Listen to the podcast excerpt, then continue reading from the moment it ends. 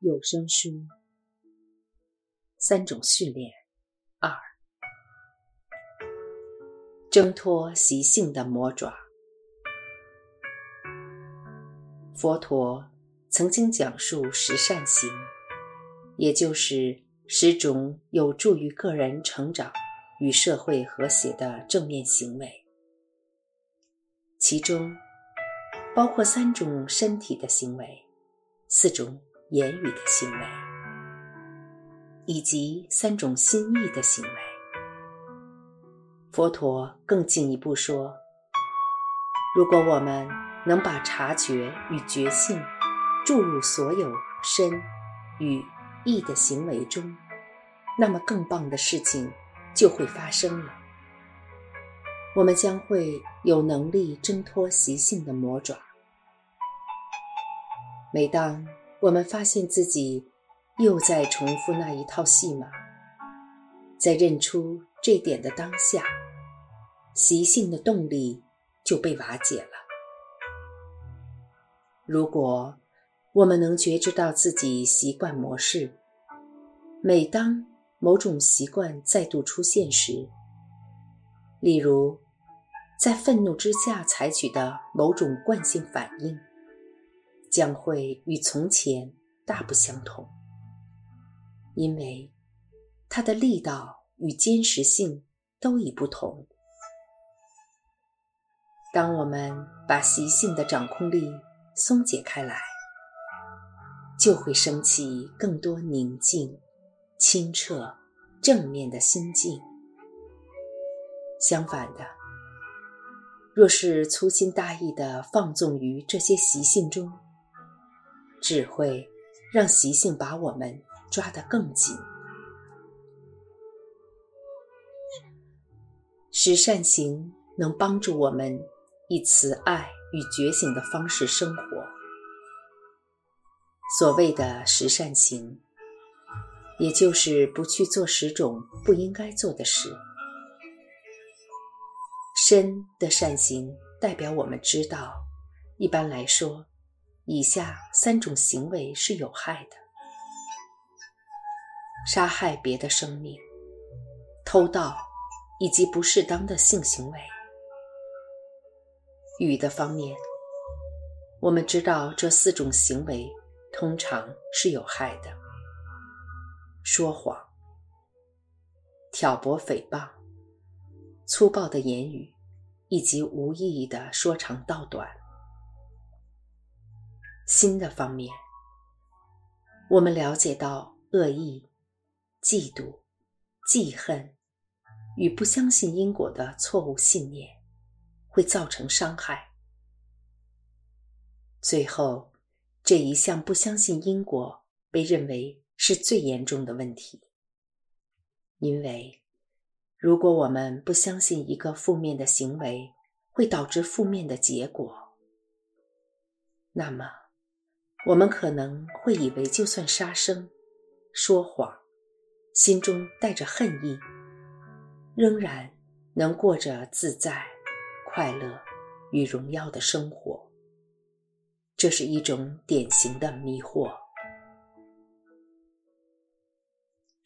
只要看看我们的日常行为中体验到的内心感受，就可以知道其中的原理。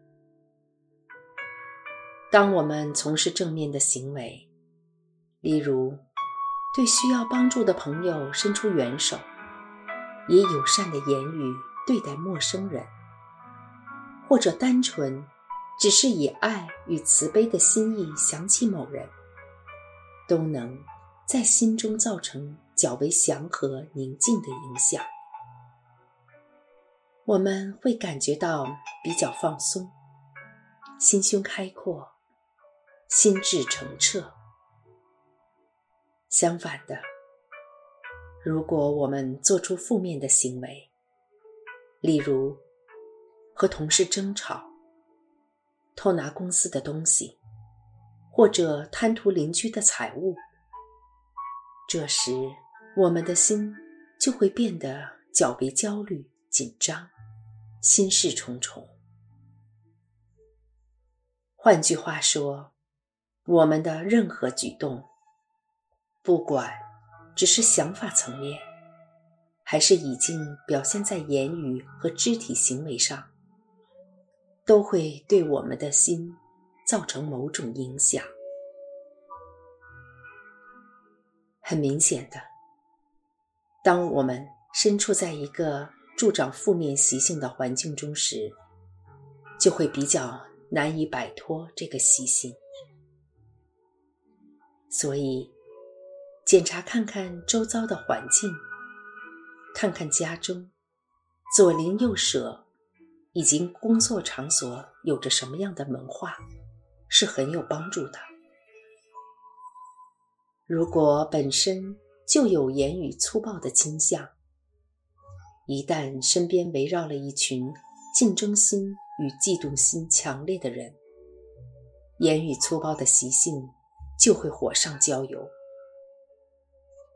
假使本身对于金钱有不诚实的倾向，有意无意间偷斤减两，或者报税不实，刚好又身处在一间鼓励这种行为的公司的话，这种习性只会更加猛烈。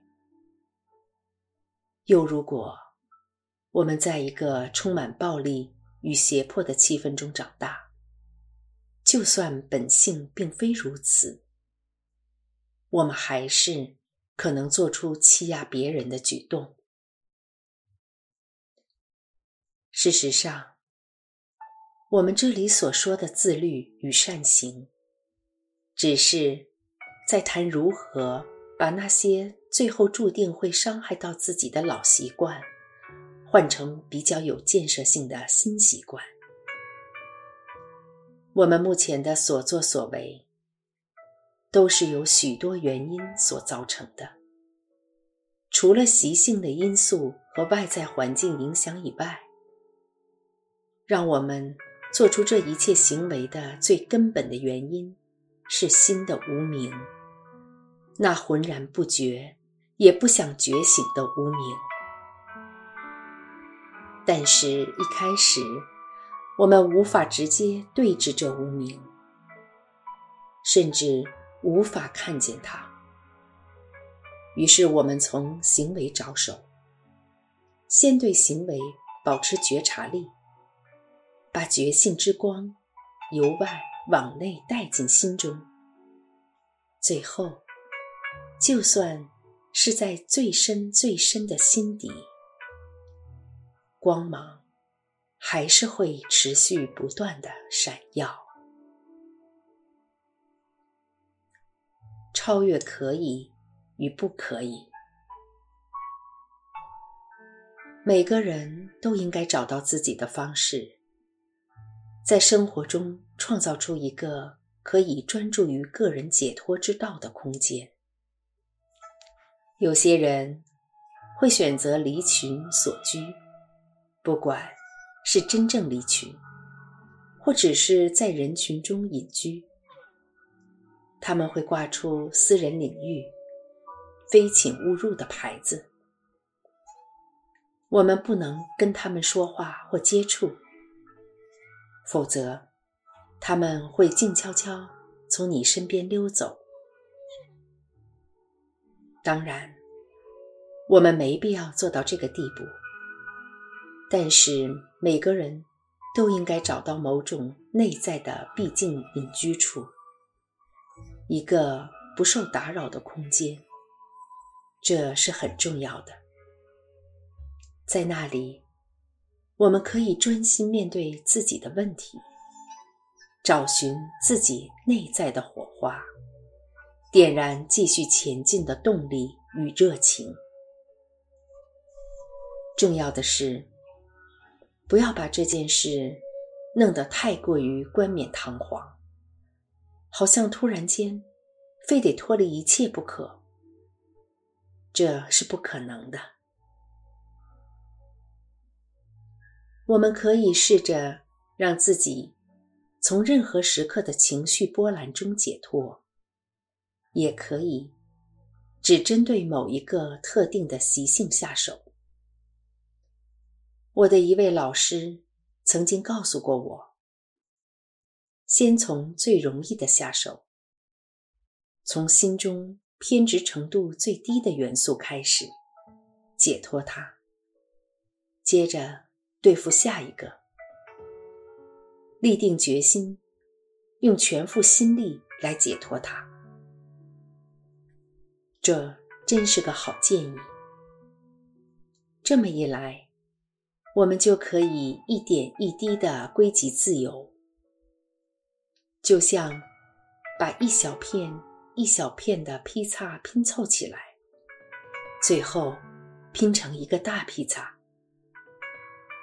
这时，我们会发现自己已经从所有的习性、所有痛苦的成因中得到了自由与解脱。但反过来说，如果你想要归集的是负面的行为，也并无不可。最后，你将会拥有一大堆的迷惑与痛苦。假如你真想要这么做，那也是你的选择。再次提醒您。别把这练习当成一套什么可以做、什么不能做的法令条文，它并不是一篇道德教条，非得全盘遵守才够资格当一个佛教徒。我们要记得的是，自己做这一切是为了什么？我们的目的。是要觉醒。如果只是强迫自己照章行事，跟遵守政府法令有什么两样？据说，美国某一州有一条法律，规定该州居民在死两周前要先申请死亡证明，才可以死。当我们太在意法令与规定，不再相信自己的智慧，就会发生这种荒谬的事情。